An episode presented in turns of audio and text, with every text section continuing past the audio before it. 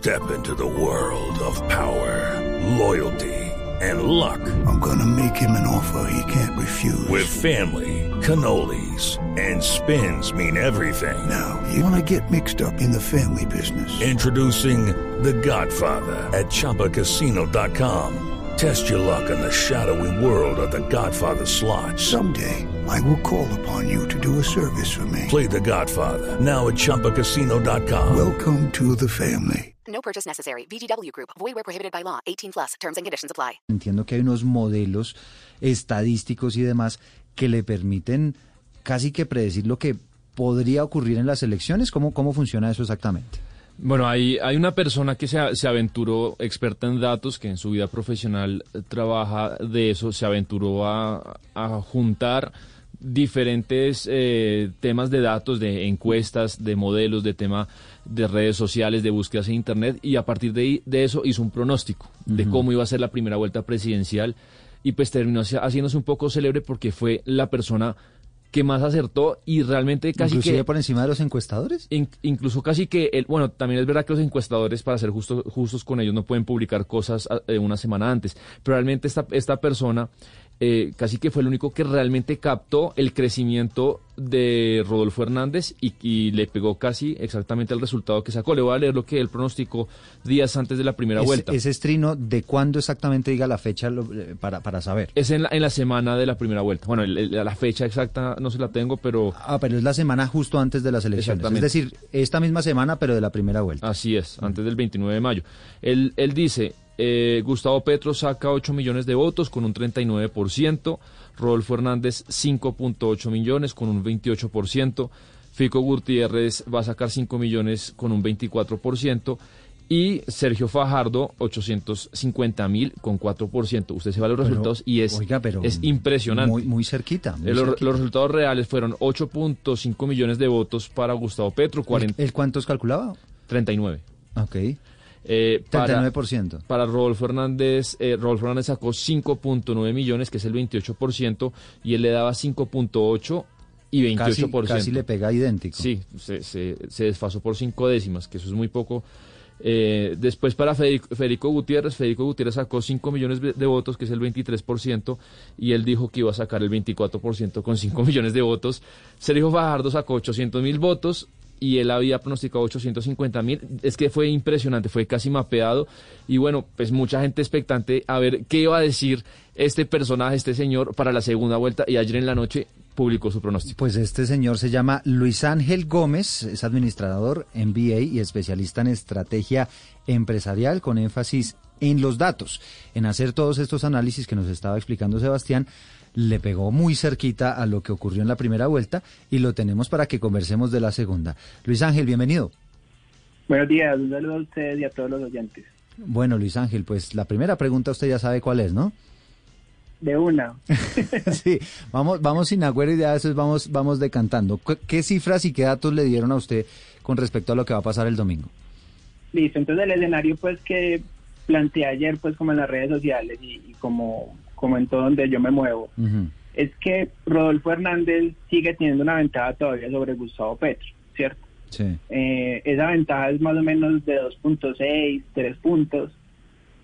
Eso traducido en votos una- 6 más o menos cuánto. más o menos 400 mil, 500 mil votos entre el uno y el otro. Y el voto en blanco que va a ser aproximadamente un millón, alrededor del 5%. Ah, que va a estar alto. ¿Y Gustavo Petro cuánto le da?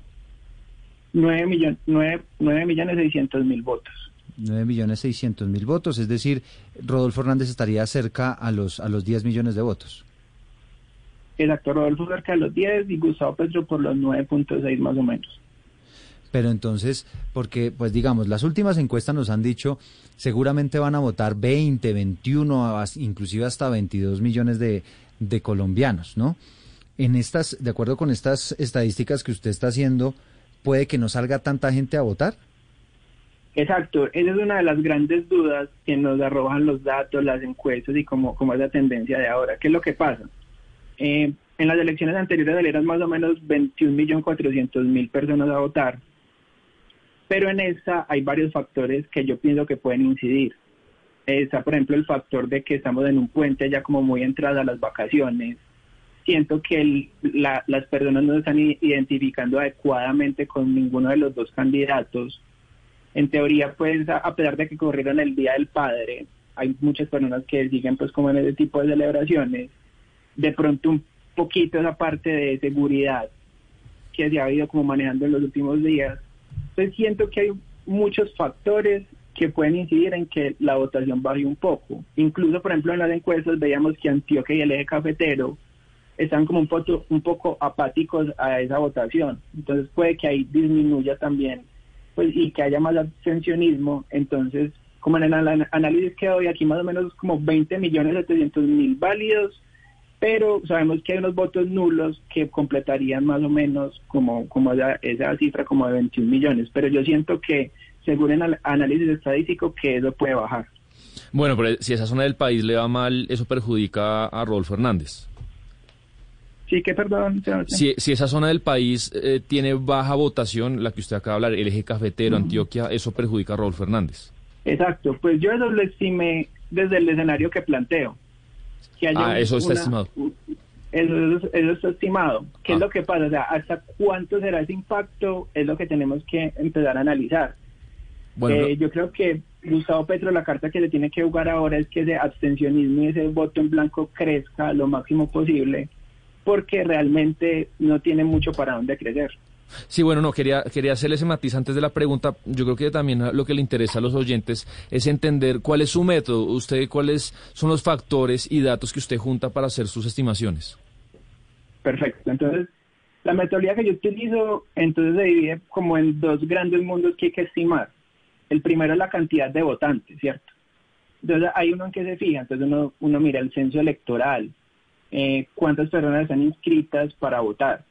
Después se hace como un análisis de histórico de votaciones, cómo se ha estado moviendo, incluso las legislativas, que son como las elecciones más cercanas a presidenciales, también empiezan a tener en cuenta para hacer este tipo de análisis y mirar como esas correlaciones.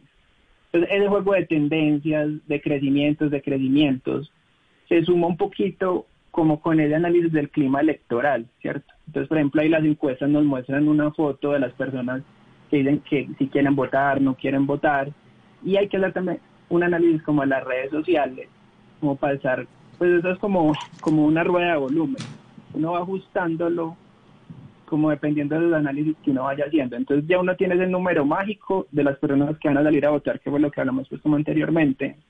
Y ya sobre esas personas hay que analizar el estado actual, cómo está la foto del momento. Entonces, ahí yo qué utilizo? Yo utilizo las encuestas principalmente, pero las encuestas hay que saberlas analizar. ¿Por qué? Porque eso tienen unas características y tienen una ficha técnica que pues, hay que hacer un adecuado análisis para ver si la calidad es buena o mala. Incluso las encuestadoras históricamente tienen un porcentaje de acierto alto, bajo, medio, y eso se va poniendo en unos semáforos como para ir analizando esa calidad de la información. Eh, por ejemplo, yo no sé, yo siempre pongo esa anécdota que es cada que a una campaña no le gusta una encuesta, entonces sale la foto de Serpa con Uribe, que, que es la portada de semana en, en que ponían a Serpa súper arriba. Pero cuando entramos a analizar, esa era una encuesta de noviembre del año anterior. Entonces es muy importante Pe- pe- señalar- pero hay algo, Luis Ángel, que, que yo no entiendo y es cuando vemos el ponderado de las encuestas, por ejemplo, la silla vacía hace un ponderado de todas las encuestas hasta, la, hasta antes de la veda, las últimas que salieron la semana pasada, y pues dan a Gustavo Petro con casi dos puntos, un punto largo de diferencia con Rodolfo Hernández. Esto está obviamente dentro del margen de error, pues porque un punto es muy poco. Pero usted, ¿por qué concluye entonces que Rodolfo Hernández ganaría esta elección si las encuestas están mostrando que pues este no sería el escenario? It's time for today's Lucky Land horoscope with Victoria Cash. Life's gotten mundane, so shake up the daily routine and be adventurous with a trip to Lucky Land. You know what they say. Your chance to win starts with a spin.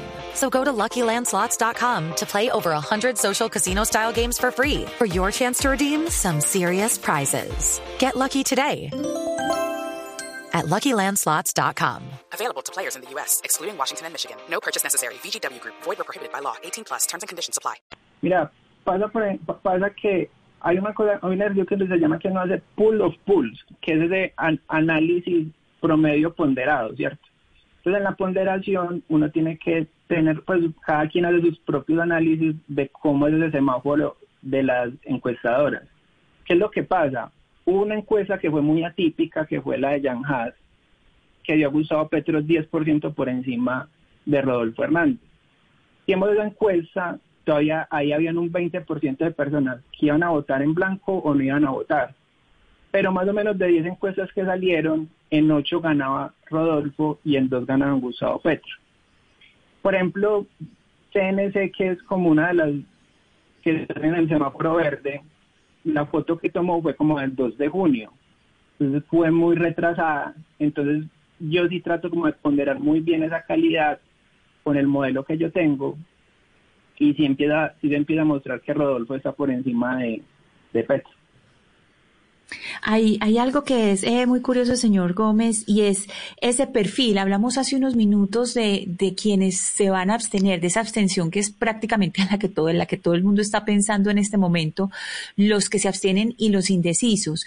Y em, según el, el, el modelo suyo, ¿cómo se podría perfilar esa abstención? O sea, los que ya estuvieron en primera y que de pronto en esta segunda no van a salir, ¿es posible hacer como un perfil de ellos? Sí, mira que yo, o sea, a mí me gusta mucho hacer como esos análisis de perfil como de los votantes, ¿cierto?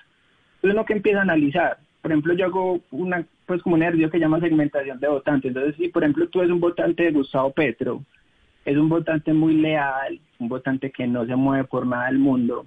Entonces, por ejemplo, cuando uno hace ese tipo de análisis, también tiene que establecer eso. Entonces, por ejemplo, cuando yo hice ese análisis, por ejemplo, de la migración de los votos de los candidatos de primera vuelta, segunda vuelta, ese perfil, ese segmento va siendo muy importante. ¿Qué va a pasar ahora?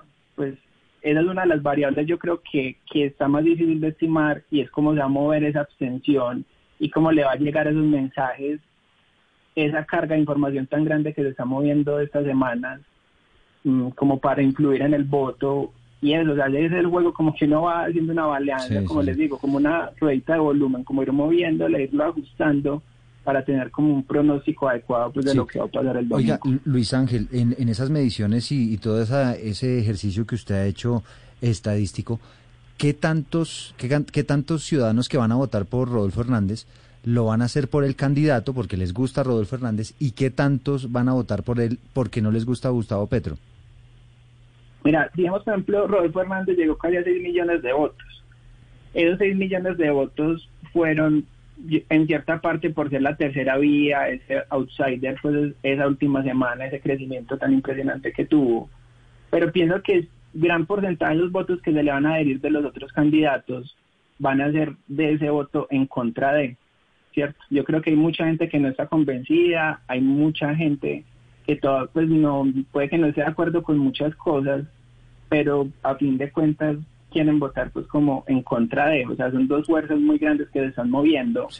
Y yo creo que el antipetrismo sigue siendo una fuerza importante. ¿Y, lo que pasa? y se puede saber, eh, Luis Ángel, qué tan, qué tan importante, es decir, en qué proporción de esos 10 millones que usted calcula de, de, de, votos que va a conseguir Rodolfo Hernández, ¿qué proporción va a ser antipetro y qué proporción va a ser a favor de Rodolfo Hernández?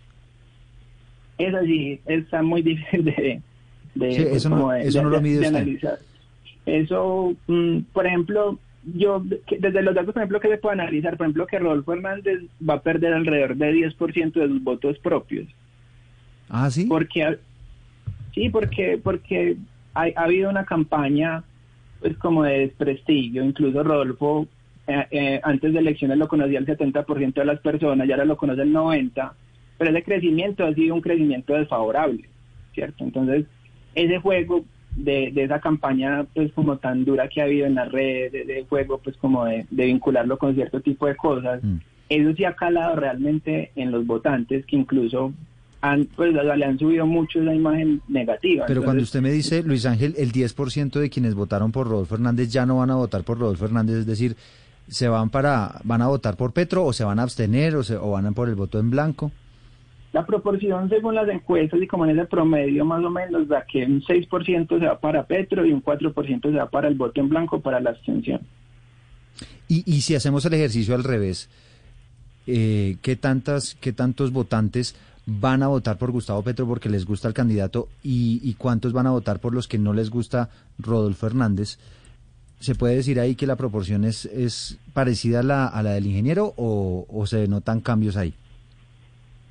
Mm, Yo siento que ese efecto no va a ser tan marcado, porque mira que Petro ya sacó 8 millones y medio de cara a esas elecciones de primera vuelta y en estas va a crecer un millón. Entonces mira que pues mientras Rodolfo va a crecer casi 5 millones, como en todo ese universo de personas que tienen diferentes motivos y, pues, y como, como diferentes motivaciones como tal. Petro no tiene mucho margen de crecimiento y es por lo mismo, o sea, el votante de Petro ya, es- ya está muy marcado, Sí. y es Luis muy Ángel, y- es muy leal y yo creo que Petro ha creado una figura de un monstruo mucho más grande que él, entonces él todo lo que pase puede como como pues como fijarlo a eso y, y ligarlo a eso y, Sí, y la gente Pero entonces, es- Luis es- Ángel, ¿cuán- ¿qué porcentaje, o pues no sé si exista porcentaje o, o si es mucho más bajito, entonces qué porcentaje de personas que votaron por Gustavo Petro ya no van a votar por él, para hacer el mismo ejercicio que hicimos con Rodolfo Hernández? Imagínate un 2% más o menos eh, como aproximado, o sea, el votante de él sí se queda con eso. Es decir, mientras los que votaron por Rodolfo Hernández, el 10% cambian de opinión para esta segunda vuelta, en el caso de Gustavo Petro solamente el 2% podría cambiar de opinión. Exacto. Bueno, son las 11 de la mañana 45 minutos. Eh, hay que aclarar evidentemente que esto no se trata de una encuesta ni, ni, ni mucho menos. Son simplemente unos números de, de un joven que se llama Luis Ángel Gómez, eh, que es un administrador que hizo unos ejercicios bien interesantes.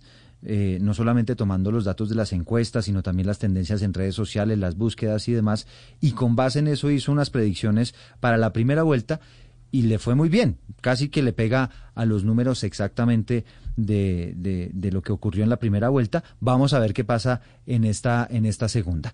Son las 11 de la mañana, 45 minutos. Y, eh, Eduardo, ¿me permite hacerle una última pregunta al señor Luis Ángel? Claro, adelante.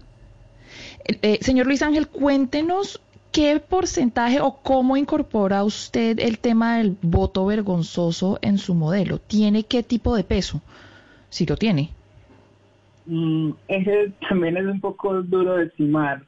Por ahí sí se trata pues como de ponderar algo, pero ese, ese sí realmente se verá el domingo reflejado pues como en la votación.